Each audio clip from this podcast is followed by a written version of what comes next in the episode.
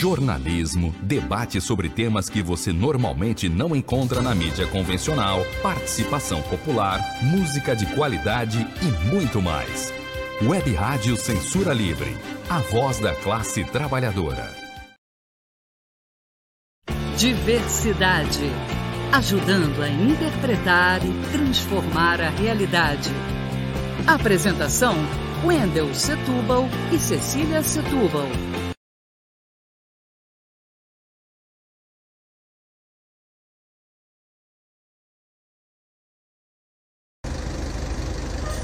Com relação ao Enem, esse ano nós teremos uma, uma desigualdade ainda mais intensificada em virtude da questão da pandemia, né, onde o acesso à educação ele acaba sendo desigual, ele acaba sendo é, acentuado ainda mais, né, e a distorção entre o ensino privado e o ensino público acaba se tornando mais evidente. Infelizmente, esse cenário que nós estamos vivendo agora. E aí entramos na questão política, do descaso do governo federal, por exemplo, no atraso, na demora no processo de imunização é, dos nossos professores, alunos e comunidade escolar do modo geral. Não, eu, eu fiquei, eu fiquei, como eu tenho comorbidade, eu só retornei recentemente após a segunda dose e 14 dias de, de janela, de imunização. Então eu não tive relatos de, nesse sentido, né, de, de colegas que tenham sido infectados. Certamente, a interrupção do processo de ensino em, virtude da pandemia, com certeza acarretou problemas sérios no processo de educação dos nossos alunos. Nós sabemos que o modelo de, de ensino híbrido, ou remoto, ou modelo remoto, reflete também uma questão da desigualdade social, né? onde muitos dos nossos alunos não têm acesso pleno a recursos, às ferramentas tecnológicas que possa facilitar esse processo de aprendizagem. Então, esse processo de pandemia afetou sim a questão da aprendizagem dos nossos alunos. O servidor público, ele faz um concurso, ele é aprovado, ele passa por um processo de seleção rigoroso, ele ao ingressar no setor público, ele continua o estudo, se aperfeiçoando e dedica sua carreira, sua vida é, profissional a, ao setor público. Então, é, esse discurso de que são privilegiados, são camada, uma caixa social que tem regalias e privilégios, não condiz com a realidade. Tendo em vista que se você pegar o total de servidores públicos, você verão é, quem tem privilégio e quem não tem de fato. Então são alguns segmentos do setor público que têm benesses, que têm regalias e privilégios. A grande maioria do setor público, do serviço público, não, não, é, não é assim que funciona. Né? A realidade não é essa, é diferente. Então esse discurso de certos grupos políticos de que o servidor público, do modo geral, é um grupo privilegiado, ele é um, é um discurso fantasioso, né? é um engodo.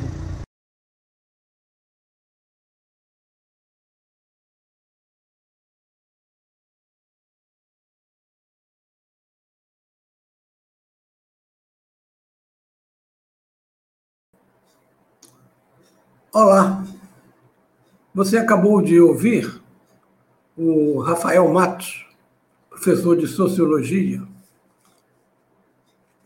opinando sobre algumas questões colocadas por nós dentro do tema principal deste programa de hoje, que é a volta às aulas, que se apresenta de maneira bastante diferente da versão oficial. Só para ter uma, uma ideia de início, há turmas de três alunos, porque os alunos não são obrigados a vir.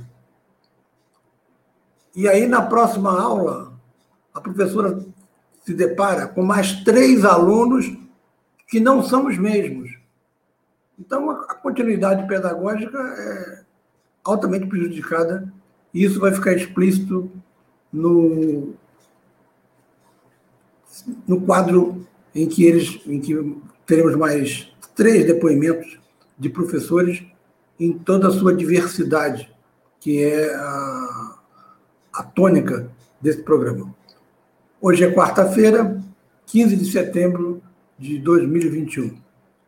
Eu sou Wendel Setúbal e esse é o programa Diversidade na Web Rádio Censura Livre.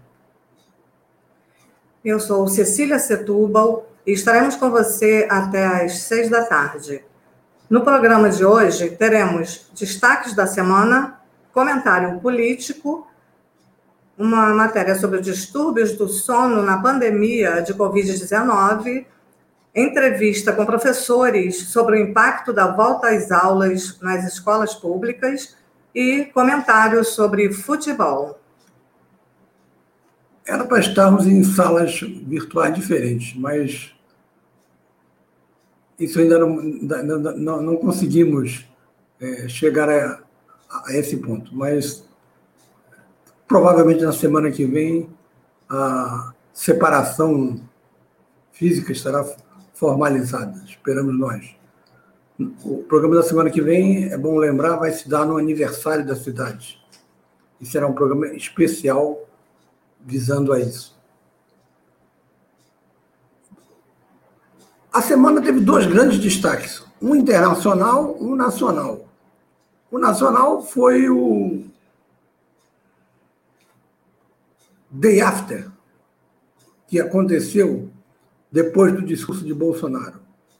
Um surpreendente recuo tático de Bolsonaro e as consequências que a gente vai analisar daqui a pouco. O outro destaque da semana foi o 11 de setembro. A mídia, de modo geral, se refere ao 11 de setembro como um bárbaro ataque terrorista a norte-americanos que causou a morte de 3 mil pessoas. Concordamos com isso, mas há questões a serem levantadas. Um total de 19 sauditas estavam nos quatro aviões. E a pergunta que se pode fazer, eles ficaram um mês treinando isso.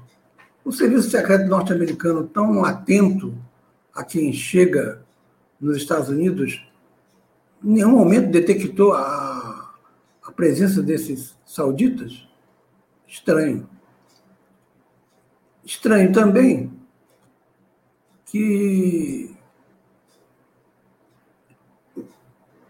o efeito do 11 de setembro, entre outras coisas, serviu para coesionar os americanos, estavam divididos, porque George W. Bush havia ganhado as eleições um, um roubo escandaloso em algumas sessões eleitorais.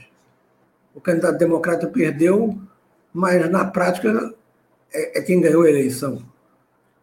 George W. Bush estava iniciando o seu mandato de uma maneira bastante indefinida, com uma, uma sensação de, de estar ali de uma forma inoportuna, e o 11 de setembro serviu para coesionar o povo norte-americano. Morreram 3 mil pessoas. Em dois, nos dois primeiros ataques que os norte-americanos fizeram no Afeganistão e no Iraque, morreram mais do que 3 mil pessoas. Os americanos ficaram 20 anos no Afeganistão. Voltaram agora, restabelecendo o que estava antes de sua chegada, o domínio do Talibã. No Iraque, o antigo aliado que serviu para atacar o Irã, Saddam Hussein, virou inimigo mortal dos americanos e acusado de ter guerras químicas. Mataram Saddam, mataram muitos iraquianos, invadiram o Iraque e não encontraram nenhuma arma química ou biológica. Então, esse fortalecimento do militarismo norte-americano, que ocorreu pós 11 de setembro, teve consequências que estão agora aí expostas. Mais uma saída abrupta, parecida com aquela do Vietnã, que os norte-americanos é, fizeram. Mas a mídia apresenta tudo como um heroísmo, a, o renascimento de Nova York, e, e vai por aí. E é um 11 de setembro que ninguém fala. que os norte-americanos tiveram participação ativa, que foi na deposição de Salvador Allende, no Chile, em 1973, com a ditadura Pinochet. Morreram muitos brasileiros, entre eles um chamado Túlio Quintiliano. Outros não puderam ser identificados. Esse 11 de setembro no Chile foi quem entronizou no poder Augusto Pinochet. Um outro destaque na semana que se pode colocar é que ontem faria 100 anos Zizinho. Zizinho foi um, um dos mais brilhantes jogadores de futebol do Brasil. Ele seria uma espécie de camisa 10 hoje. E na seleção de 50, Zizinho, Didi e Ademir, Didi no meio-campo, Ademir de centroavante, eram considerados os melhores jogadores brasileiros. Mestre Ziza, como era chamado, começou atuando no, no Bangu, atuou no São Paulo, atuou no Chile e se notabilizou no Flamengo. Cizinho nasceu em Neves, mais ou menos ali próximo a, ao que se chama de Rua do Paiva. Nascido em São Gonçalo, teve essa carreira brilhante e voltaremos a ele na semana que vem, quando comentarmos sobre o aniversário da cidade de São Gonçalo. Outro destaque na semana, que é um destaque diferente, ocorreu no campo da literatura. A maior editora do Brasil, Companhia das Letras, recolheu um livro, ABC da Liberdade. Dois autores, Marcos Aurélio Pimenta e José Roberto Toreiro. A a, a, o argumento da Companhia das Letras é de que o livro, que conta a história do advogado abolicionista Luiz Gama, mostra crianças brincando, demonstrando felicidade no navio negreiro que as trouxe da África para o Brasil. Os autores se defendem dizendo que crianças, quando não sabem qual o seu fim, a que se destinam, brincam, são inocentes. Mesmo assim, a Companhia das Letras decidiu manter e recolher os livros. Não li os trechos, não, não, não posso opinar com, com mais precisão, mas tudo leva a crer que a viagem da África para o Brasil não era nenhum paraíso. Então, essas crianças podiam estar brincando sim, mas era uma, uma cena do livro que talvez fosse desnecessária. Aí eu acho que, a, além dos editores, melhor, dos autores, o editor que cuidou do livro poderia ter alertado. Tire essa cena, porque essa cena pode gerar a impressão de que a vinda era de uma felicidade. Ah, vocês estão vendo aí que eles estão brincando de roda. Isso Pode ter acontecido na prática, mas via... na viagem morriam muitos, as condições péssimas, comida idem, e as crianças sofriam bastante. Então, talvez fosse uma cena que pudesse ser retirada do livro sem menor problema. É, também tem uma questão, né, que é importante é, ressaltar que problematizar essa questão é tão importante quanto ou talvez mais importante do que retirar o livro. Né? Discutir a questão. Discutir, os professores em sala de aula, colocar o tema e chamando a atenção de que isso não é, não era essa a realidade, assim como foi feito em, os professores fazem isso diariamente com os livros de história, né? É, levando, levantando questões sobre a realidade que é colocada nos livros de história e que nem sempre é aquilo que é exposto. O, o governo federal ele compra livros, é, é o chamado PNDE, Plano Nacional de Desenvolvimento de Leitura, PNDL. É, esse livro talvez, provavelmente estaria concorrendo a ser comprado pelo governo. É, um, é, uma, é um o governo distribui para todo o país, nas escolas públicas, de forma gratuita, então as tiragens são muito grandes. Eu trabalhei em editora e as editoras é, jogam peso nos seus títulos. É possível que esse livro, é, se for uma banca ao estilo do, do atual Ministério da Educação e Cultura, esse livro seria aprovado com louvor. Mas se fosse uma banca mais isenta, poderia deixar a imagem da Companhia das Letras é, empanada, porque a Companhia das Letras, além de ter um melhor acervo, a, a mulher do dono, a Lilia Schwartz, é uma antropóloga que é defensora claramente da, da, das lutas antirracistas, então seria é, ambíguo a editora em que seu marido é o principal. É, não, é, não é acionista, ele é dono, as, as, as editoras são limitadas. Ele ser acusado de, de uma certa forma, divulgar uma imagem que o movimento negro não concordaria. É possível que tenha sido, mais por cautela, que a Companhia das Letras tenha recolhido o livro. Sim, é, lá, no, nesse caso, ele, é, a, a, Companhia das Letras foi, está sendo politicamente correta. Só que é, eu observei um detalhe que eu entrei em alguns sites, a Amazon, por exemplo, ela está vendendo o livro. Ela, então, a, a, Companhia das Letras ela não vai conseguir proibir que, que as editoras, que, já, que as livrarias que já estão com os livros, que elas sejam, sejam todos recolhidos. Isso não é uma não é uma decisão assim universal, né? É importante, mas tem que avaliar por isso a importância de problematizar a questão, porque os professores que fiquem atentos e coloquem que essa não era uma realidade e que problematizem a questão do navios negreiros e das crianças. É, Para encerrar esse, esse, esse tópico, para livraria, a Companhia das Letras consegue recolher sim, porque ela, ela promete, é, se recolher 10 livros, ela arruma tantos de, de, um, de um autor que, ou autor que esteja vendendo bem, as livrarias concordam. Agora, brigar com a Amazon, aí né, a Companhia das Letras não, não consegue. Uma super empresa é, cujo dono é o homem mais rico do mundo, só para ter uma ideia. Mas o grande assunto da semana foi o recuo de Bolsonaro.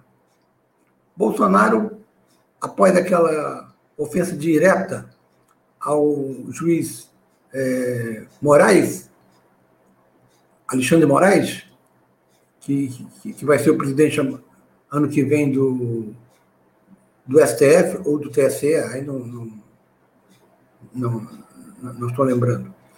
Ele disse que não iria mais obedecer às, determinações desse juiz. No dia 8, praticamente só se falava de abertura de processo de impeachment. O Centrão deve ter avisado que a situação estava difícil, mesmo no Congresso, porque as bases do Centrão é, não são compradas, elas são alugadas. E Bolsonaro recorreu a Michel Temer. Michel Temer fez uma carta é, mostrou a Bolsonaro que estaria acompanhado do seu filho Carlos Bolsonaro, que surpreendentemente anunciou um, um casamento com a filha de um produtor rural. Enfim, Carlos não, não falou nada, não fez nenhuma objeção. É, Bolsonaro fez uma ou outra sugestão do texto, mas o texto é 95% feito pelo Michel Temer. E o texto pede desculpas e diz que os poderes devem agir em harmonia. Na semana passada, o, o Josemar, quando esteve aqui, ele disse que Bolsonaro saía enfraquecido. Era a nossa ideia no dia 8. Com esse recuo, a questão fica mais complexa. Por isso que eu coloquei como um subtítulo Bolsonaro não ganhou, não perdeu, ou vice-versa, ou não, porque fica complexo interpretar a realidade, que é o que nós nos no, colocamos como um, um subtítulo do programa, interpretar a realidade para transformá-la. Afinal, Bolsonaro perdeu ou ganhou? Eu diria que ele ganha de um lado, perde de outro. Por exemplo, ele Queria 2 milhões de, de, de, pessoas na Avenida Paulista.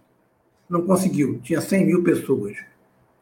Agora, com baixo índice de popularidade que ele tem, me respondam quem é que bota 100 mil pessoas na rua. O PT bota? Não está botando. Pode botar se começar a levar gente para a rua, mas não está colocando. O PSTU coloca 100 mil pessoas na rua? Não. O PSOL coloca 100 mil pessoas na rua? Não. Bolsonaro colocou 100 mil pessoas na rua sozinho. Sozinho no sentido que estava só o creme do creme do bolsonarismo. E o Instituto da USP, que faz pesquisas há muito tempo, são dois professores, um deles tem o nome de Pablo Hortelado, faz uma pesquisa sobre a composição social das manifestações. Colocou um dado muito interessante a, a público. 66% das pessoas presentes eram brancas e 33% eram negras. Ou seja, não foi uma manifestação dos jardins. 33% de, de percentual negro mostra que Bolsonaro tem apoio popular de massa, o que é uma situação inédita no Brasil, o neofascismo ter essa representação de massa, que a esquerda, por enquanto, ainda não teve, porque a esquerda não colocou ainda 100 mil pessoas na rua. Tem potencial para isso? Tem, mas tem que querer ir. Eu fui na, na, na plenária do movimento que, que chamada Fora das Águas, que pretende, é, junto à prefeitura, acompanhar o gasto do programa é, do dinheiro que chega a um bilhão que a, da, que a privatização da, da SEDAI coube a São Gonçalo, e fiquei conversando com uma militante do PT. Perguntei, você vai na manifestação? Ela, eu não, eu estou com medo. O PT não está educando a sua militância. Se mal educa a sua militância política para a necessidade de ir para a rua, não está chamando ninguém para a rua. Se não chama nem os, os, os militantes. E essa é uma das deficiências da esquerda. Há no PT quem acha que a eleição já está definida. Ou seja, Lula vai ganhar. Não é bem assim. Bolsonaro, embora impopular, mantém 20 a 25% de pessoas que votam nele. Se despencar de 20, a situação foi difícil para Bolsonaro. Mas, por enquanto, ele está no segundo turno. E não vai ser uma eleição normal. Vai ser uma eleição com Bolsonaro no poder. A gente tem uma ideia pálida do, que isso representa. Vai ser uma eleição com violência, a possibilidade de violência. É preciso, portanto, que a esquerda comece a voltar às ruas para se massificar. Porque se ficar em casa fazendo campanha nos moldes tradicionais, achando que vai ser uma eleição tradicional, pode ser surpreendida, porque Bolsonaro sabe que a única chance que ele tem é de se reeleger. Se ele não se reeleger, ele some do mapa político, pode até ser preso. Por isso, aquela afirmação sua, saio morto, é, vivo vencendo, mas para a cadeia não vou não, não é apenas basófia de Bolsonaro. Se trata do fato de que a terceira via não conseguiu até agora se viabilizar contra Bolsonaro. O que é a terceira via, basicamente? O STF entrou para a terceira via, as organizações Globo e um setor da burguesia brasileira que está descontente com o estilo Bolsonaro e conta com discreta simpatia do presidente norte-americano Biden. Mas o resto da burguesia está satisfeitíssimo com Bolsonaro. Por isso, além de estarmos na campanha e além de particularmente eu defender o voto em Lula, eu acho que a gente deve cobrar um programa claro de Lula. Qual o programa claro? Desmontar todas essas esses atos que Bolsonaro e Temer, porque a reforma trabalhista começou com Temer, vem fazendo no sentido de retirar direitos dos trabalhadores. Nós temos que exigir isso que conste no programa Lula, porque na reunião da direção nacional do PT, para elaborar um pré-programa, sequer foi colocada uma questão sobre o que fazer com as Forças Armadas.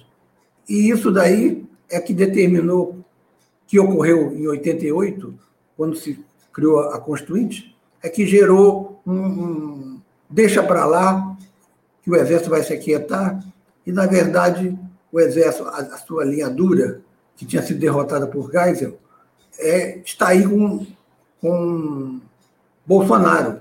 O ajudante de ordens do ministro da Guerra, Silvio Frota, que foi derrotado por, por Ernesto Geisel, é esse general Heleno.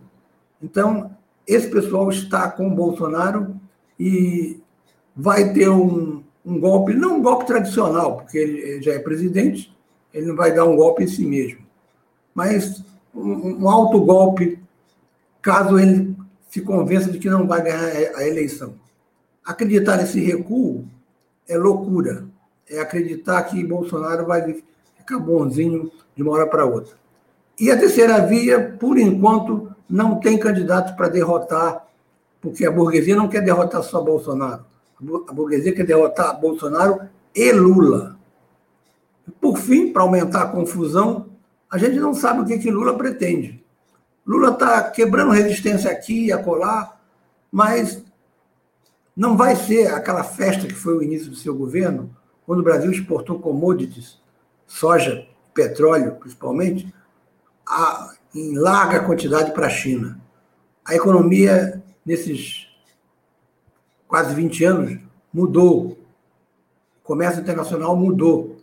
Então, ou Lula elabora um projeto para o Brasil, onde, se, onde o Brasil volte a ter um mínimo de industrialização, para não ficar só dependendo do, do agronegócio, ou a gente pode ter uma frustração com um governo que vai receber o país em piores condições do que ele recebeu de Fernando Henrique, muito, muito, muito, muito pior, um país destroçado e com a necessidade de revogar todas essas leis que tiram direito dos trabalhadores.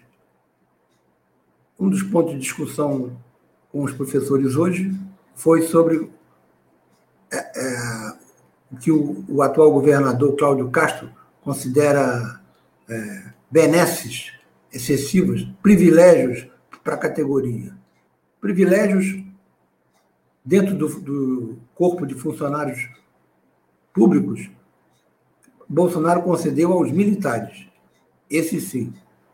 Então, em síntese, Bolsonaro é forte, ninguém bota 100 mil pessoas na rua impunemente, ele tem gente armada, a campanha eleitoral não vai ser uma campanha com flores, como no, em 82, é, numa campanha, militantes do PT entregavam flores na Avenida Rio Branco. Vai ser uma campanha acirrada.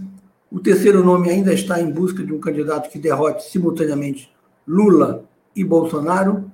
E nós temos que exigir um programa de Lula, não deixá-lo solto, e também ver o que ele pensa sobre como levar o seu programa, porque a realidade em 20 anos mudou muito.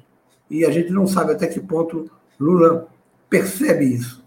Na sua habilidade de quebrar resistências, ele pode se julgar imbatível e cometer o mesmo erro que cometeu quando, no auge da popularidade, indicou, após ter destruído os dois mais fortes candidatos e mais capazes, Antônio Palocci e José Dirceu, colocou Dilma Rousseff, que se enrolou, tentou fazer uma coisa, tentou fazer outra, ganhou uma eleição pela esquerda, nomeou um diretor do Bradesco, ministro da Fazenda, dois dias depois.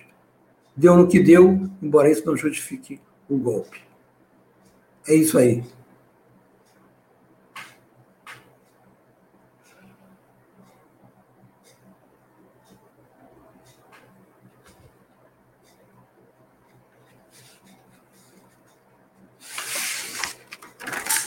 Diversidade. Ajudando a interpretar e transformar a realidade. Apresentação: Wendel Setúbal e Cecília Setúbal. Para manter o projeto da Web Rádio Censura Livre de uma mídia alternativa, buscamos apoio financeiro mensal ou doações regulares dos ouvintes, de amigos e parceiros já que não recebemos recursos de grandes empresas, políticos ou partidos. Seja um apoiador regular e ouça o agradecimento no ar durante as edições dos nossos programas. Sua ajuda é muito importante para nós. Enviamos prestação de contas mensal aos nossos apoiadores. Temos uma vaquinha virtual permanente. Anote o endereço virtual apoia.se barra CL Web Rádio. apoia.se barra CL Web Rádio. Saiba mais sobre a emissora no WhatsApp 21 96553 8908. Web Rádio Censura Livre. A voz da classe trabalhadora.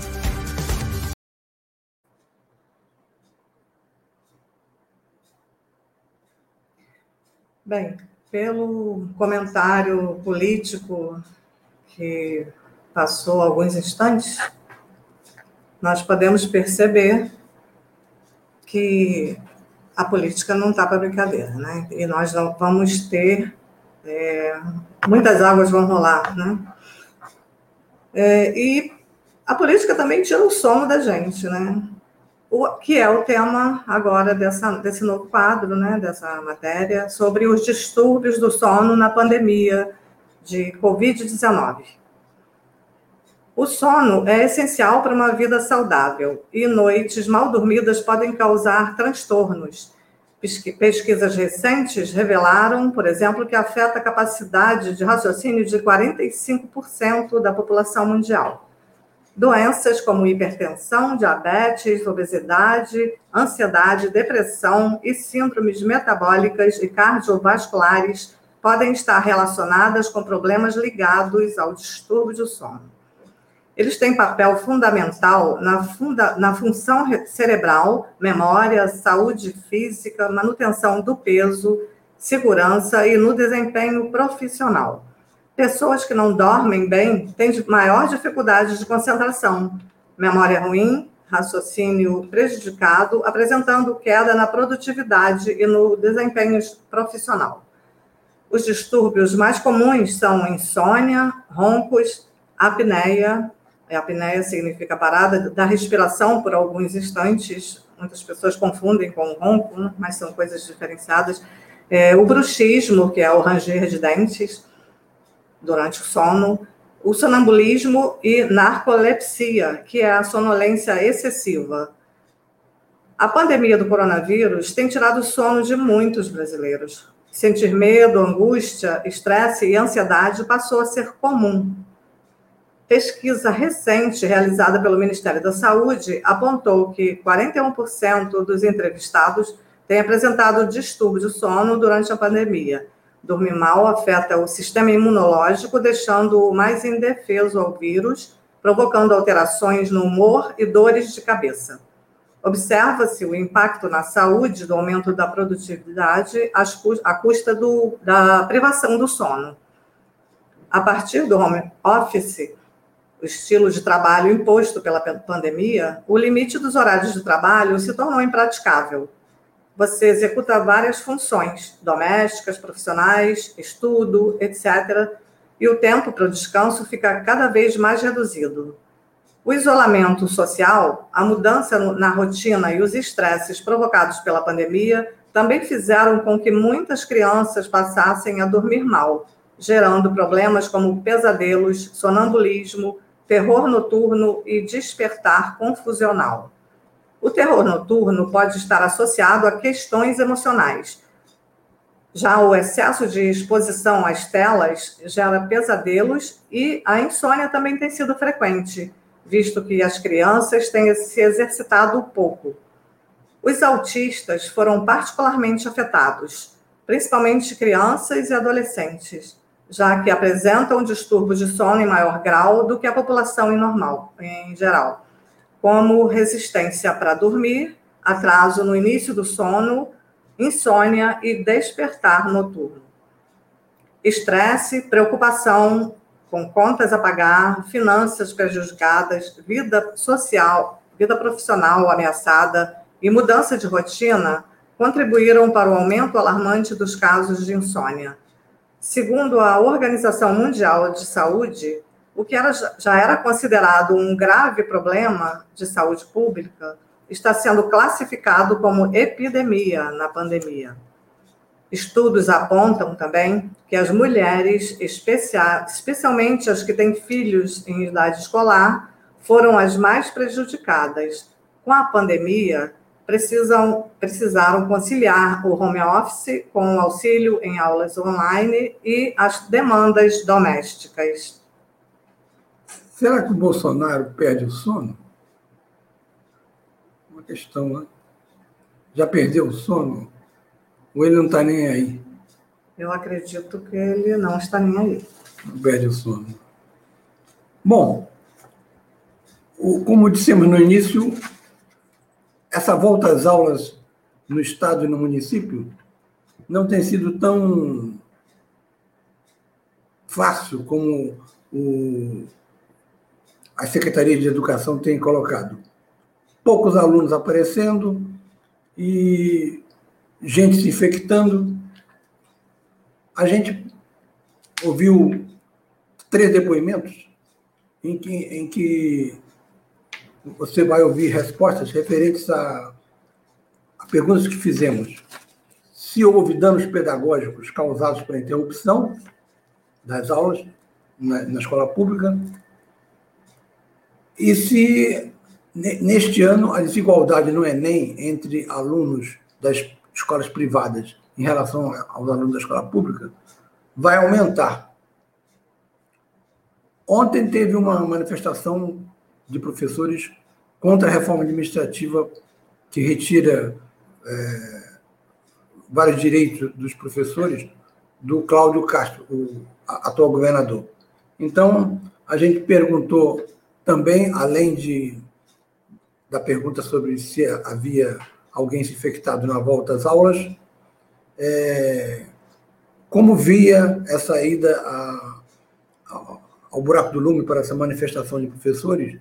Porque a direita costuma dizer que é, os professores têm privilégios, têm triênios, têm licença-prêmios, e, e, os empregados da, da, na área de empresas privadas não têm. Os empregados na rede privada, como não têm esse, essas regalias, entre aspas, é, acabam, nesse senso comum, achando que é isso mesmo, professor você só quer fazer greve. Fora o, o senso comum pior, que é o de achar que todo funcionário público não vai trabalhar, não quer nada. É, isso não é de hoje, porque desde os anos 50 já se, já se fazia música dizendo que fulano não, não, não, não está na cadeira, mas deixou o paletó ali. Ele está ali, ele está aí em algum lugar para brincar com essa ideia do funcionário público que supostamente não, não, não, não, não quer trabalhar e, e ganha nababescamente, que nem sempre é real. Esses depoimentos, então, são ah, uma pequena resposta a como os alunos voltaram da, aulas e que normalidade é essa. Vamos ouvir, então, e ver. Eu sou, me chamo Marcos Vinícius Silva Miranda Gomes, é, sou professor da rede pública de ensino. É, sobre a gente verificar esse período de pandemia, é, gente, na minha escola a gente não observou ninguém, né, nenhum aluno ou é, profissional de educação infectado nessas voltas aulas. O que a gente pôde verificar foi uma acentuada né, é, dificuldade dos alunos, uma defasagem pedagógica, até proveniente a falta de conexão de alguns deles com a internet e a questão do material pedagógico não atender tanto a expectativa deles. E é também a importância do profissional de educação, que é aquela questão da dúvida, aquela dica que a gente sempre dá, que é importante na sala de aula. É, outra coisa que a gente pode ter observado bastante é uma certa incerteza sobre a questão do Enem é, parece, apresenta-se ter muita dificuldade para alguns alunos. Nós já tivemos casos nesse início de ano onde a abstenção deles foram muito forte e pode ser que nesse próximo ano também aconteça muito. Mesmo porque muitos deles ainda não conseguiram é, completar essa defasagem curricular, que foi acentuada principalmente entre as redes particulares e públicas. Né? Um pensamento que fica só para a gente conectar mais as nossas ideias é por que, que demorou tanto né, para se fazer tantas estratégias pedagógicas de inclusão. Né? Foi realmente demorou um pouco, mas foi visto que essa volta ela está sendo feita com algumas certas seguranças, mas os alunos estão com um pouco de receio de retornar. A adesão é muito baixa, a gente vê isso claramente nesses últimos tempos. É, um dos fatores que pode ocasionar justamente essa defasagem que eu estava comentando sobre a prova do Enem e até mesmo essa dificuldade desses alunos é justamente que na área de exatas, como matemática, física e química, é a falta dessa presença do aluno, do conteúdo que ficou defasado, pode ocasionar muitas dificuldades. Nós já vimos isso nos últimos índices, até antes da pandemia, isso era fato, todos os índices nacionais já condiziam isso, que a matemática, principalmente, é uma área que tinha bastante dificuldade dos nossos alunos aqui no Brasil, mas também a gente vê que tem a falha agora justamente do conteúdo. Então tem uma lacuna aí, que não chegou certos conteúdos a esses alunos que são pré-requisitos para eles não só compreenderem futuros conteúdos, como estão retornando agora, mas também futuros conteúdos dos próximos anos. E aquele que for tentar uma prova de vestibular, como o Enem, certamente vai ter muito mais dificuldade. E um desses fatores que pode ter ocasionado tanto essa evasão desses alunos, essa dificuldade também de muitos estarem presentes hoje ainda nesse retorno presencial, não só também pode ser a questão social. A gente vê muito a questão da falta de emprego, de renda de alguns familiares desses alunos e eles têm buscado outras formas de emprego, né? então, de forma de sustento. Eu vejo muitos alunos, principalmente no turno noturno, aonde que eles vão trabalhar durante o dia e chegam à noite tão exaustos. Eles trabalham em obra, trabalham fazendo questão de entregas, para né, as questões de fast food. Então, realmente fica uma situação que é um dano social muito forte e educacional. Então, é, eu acho que isso vai se alargar durante um bom tempo. Daniel, eu sou professor de arte, eu trabalho nas redes municipais, estaduais e privada daqui de São Gonçalo. É, o retorno dos alunos tem sido maior na rede privada, na rede estadual e municipal é, tem havido pouca demanda, pouca, pouco retorno, mas tem melhorado agora mais próximo, né, mais recentemente. Sim, com certeza. É, principalmente por conta da, própria inscrição, né, que a gente já tem números, aí uma estimativa bem mais baixa dos estudantes da escola pública né, aderindo. Fora que os alunos que não compareceram no ano passado, eles foram barrados de, de ganharem isenção esse ano. Então, é, a gente conta com menos a participação desse pessoal também e com as aulas do jeito que estão, estão favorecendo mais a rede privada de ensino que está mais preparada para trabalhar é, com ensino híbrido do que a rede pública. Então, acredito que vai ser bem um Enem bem desigual. Então, acredito que é, esse é o argumento que é usado sempre que querem tirar direitos de uma classe, né? É sempre tentar convencer que os direitos, na verdade, eles não são necessários, que eles são privilégios. E o que tem acontecido nos últimos anos é isso, né? Direitos conquistados à, à base de manifestações, de muita luta, é, agora é, tem sido é, colocado como se fosse um privilégio, é, como se não fosse uma necessidade do trabalhador. Mas, em contraponto a isso, a gente vê que já existe uma classe trabalhadora que não tem direitos e que tem sido muito prejudicada, que é a classe do informal, né? E que com a questão do Uber e de outros aplicativos é, que empregam esse pessoal, é, acaba mostrando o quão vulnerável essas pessoas são. São pessoas que é, usam o próprio equipamento, é, gastam do, do, dinheiro do bolso para é, investir no trabalho e depois o lucro é, é, mínimo, né? E quando acontece algum acidente, algum tipo de imprevisto, ele precisa arcar com todos os custos, é, ficando sem trabalhar, né? E passando até necessidade. Então, é, o que é, é chamado de privilégio, na verdade, é uma proteção é, do trabalhador que é mais do que necessária, já que o trabalhador é quem produz tudo e quem é, dá o lucro ao empregador. Né? Última pergunta. Sim, é, tive casos de colegas que foram contagiados é, com a Covid e de alunos também. Isso nos três setores, né? tanto na privada quanto na municipal e na estadual também. É, mesmo a gente tendo um retorno mais tímido por parte dos alunos, a gente teve sim é, contágio durante esse retorno presencial.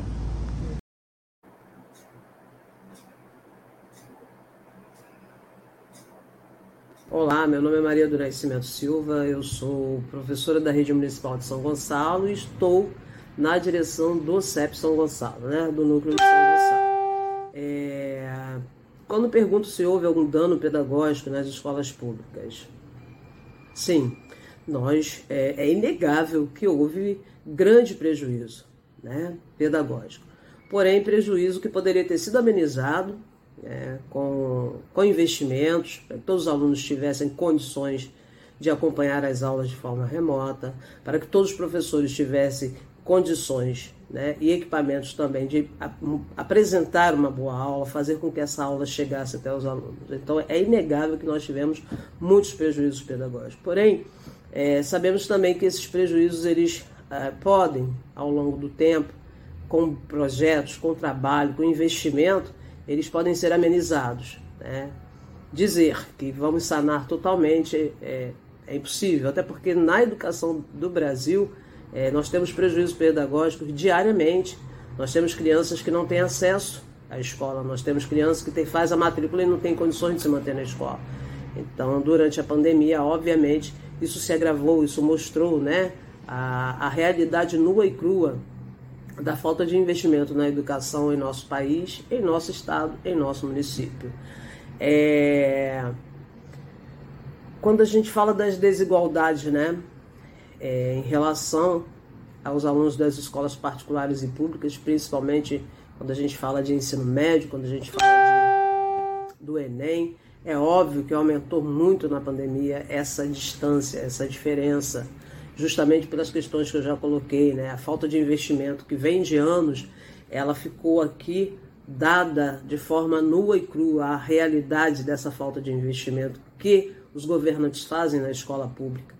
E obviamente com a realização do Enem, nós tivemos aí uma falta de sensibilidade com os alunos das escolas públicas, porque a maioria desses alunos não tiveram acesso de forma contínua ao, ao ensino remoto. Nós soubemos de famílias que eram um único celular para toda a família estudar. Então, como que esse aluno poderia se dedicar né, a estudar, a se preparar para o Enem? Houve aí uma grande falta de sensibilidade né, do, na realização dessa, dessa prova do Enem. Né? É, quando a gente fala da questão do retorno dos profissionais para o trabalho remoto, porque é importante deixar duas coisas bem claras aqui. Em momento algum, o professor deixou de trabalhar. Muito pelo contrário. A nossa carga horária quase que triplicou. Porque nós tivemos que aprender, estudar, pesquisar como trabalhar de forma remota. Nós tivemos também que é, preparar apostilas para serem distribuídas nas escolas para as nossas crianças e, e, ainda tivemos que dar aula de forma remota. Então o nosso horário ele triplicou. Algumas pessoas aí é, espalharam, né, é, aquela coisa do senso comum de que ah, o professor não está trabalhando. Nós não estávamos dentro da escola, mas nós estávamos trabalhando muito mais de forma é, remota e as escolas estavam abertas. Então é a primeira coisa que a gente tem que saber. A segunda coisa que a gente tem que saber é que com o retorno presencial de alguns profissionais, nós tivemos sim casos de aumento de Covid nas escolas. Tanto é que no município de São Gonçalo, algumas escolas é, fecharam as portas por 14 dias e foram várias escolas. Né? É, na rede estadual nós também tivemos, inclusive no próprio Pandiar, né, que é uma escola conhecidíssima do Alcântara, nós tivemos casos de profissionais que vieram a ficar internados, é, perderam é, familiares. Então, sim, houve um aumento do Covid com as voltas às aulas. E que está sendo agora é, mais, mais tá, tá, caindo esse índice pela vacinação, né? A gente sabe que se a vacinação tivesse acontecido, começado lá atrás, nós poderíamos ter evitado muitos casos de Covid e muitos óbitos, muitas perdas, né? E aí, para encerrar aqui a minha fala, é dizer que ontem, dia 14, nós fizemos um ato em frente à Alerj, no, no Rio, é, na tentativa de pressionar o governo, na tentativa de barrar esse pacote de maldades que o governo do Estado é, é, apresentou à Alerj contra o servidor público. Essa retirada de direitos, retirada de treinos, retirada da contagem de tempo de serviço, isso é um ataque absurdo e desrespeitoso ao servidor público. É, precisamos precisamos é, urgentemente desconstruir essa ideia de que o servidor público ele, ele, ele tem privilégios é, em relação ao, ao, profissional da rede privada. É importante a gente desmistificar isso. O servidor público ele não tem privilégios.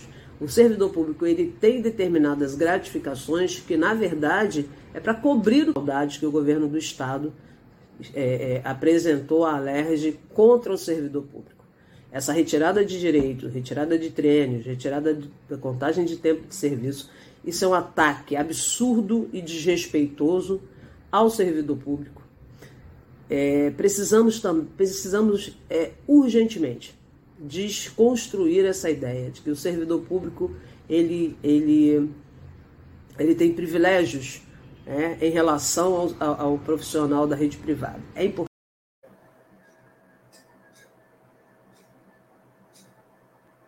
Bom, ouvimos aí a professora Maria do, do, do Nascimento, e, entre outras coisas, fala mais do que eu, mais loquaz do que eu. Agradecemos as menções dos jornalistas Deise Alvarenga e Almir César Filho, eh, estimulando apoio ao, ao, ao, nosso programa. Temos muito que melhorar ainda, mas é, quando eu crescer, eu quero ser como vocês. Sobraram dois minutos para o futebol, eh, mas vamos já que tem prorrogação em futebol, vai ter uma pequena prorrogação também. Na, na verdade, eu não, não, não, vou falar do, do, futebol concreto hoje, porque é, os clubes querem até adiar a rodada. A confusão é, é tipicamente brasileira. Quero me referir a uma pessoa, um argentino, Juan José Sebrelli, que escreveu um livro contra o futebol, La Era del Futebol Vejam o que ele diz. Ele é contra o futebol, mas ele está. O que ele coloca joga o futebol nas alturas. Nenhuma das grandes ideologias universais, cristianismo, islamismo ou socialismo, puderam abarcar sociedades, culturas, continentes como o futebol. O futebol é a única coisa que dá um sentido às vidas vazias das pessoas. Ele se, é, se enquadra naquele grupo que coloca o futebol como um suposto ópio do povo, quando na verdade não é isso. Por fim, ele diz que o cristianismo, o islamismo e o socialismo se propõem a salvar a humanidade. O futebol se propõe apenas a ocupar o tempo. E o faz brilhantemente. Só para ter uma ideia de, de, que, de como o futebol é visto também por pessoas que não, não pensam como a gente, que é o objetivo de diversidade. Na, na semana que vem, a gente volta a falar de futebol, e dessa vez esperando que esteja em curso ainda o Campeonato Nacional. Para quem não sabe, o Flamengo joga hoje. Provavelmente ele vai ganhar. Não tem nenhuma novidade sobre isso. Até semana que vem, ouvintes. Uma boa semana a todos, todas e todas, e até a próxima quarta-feira, se Deus quiser.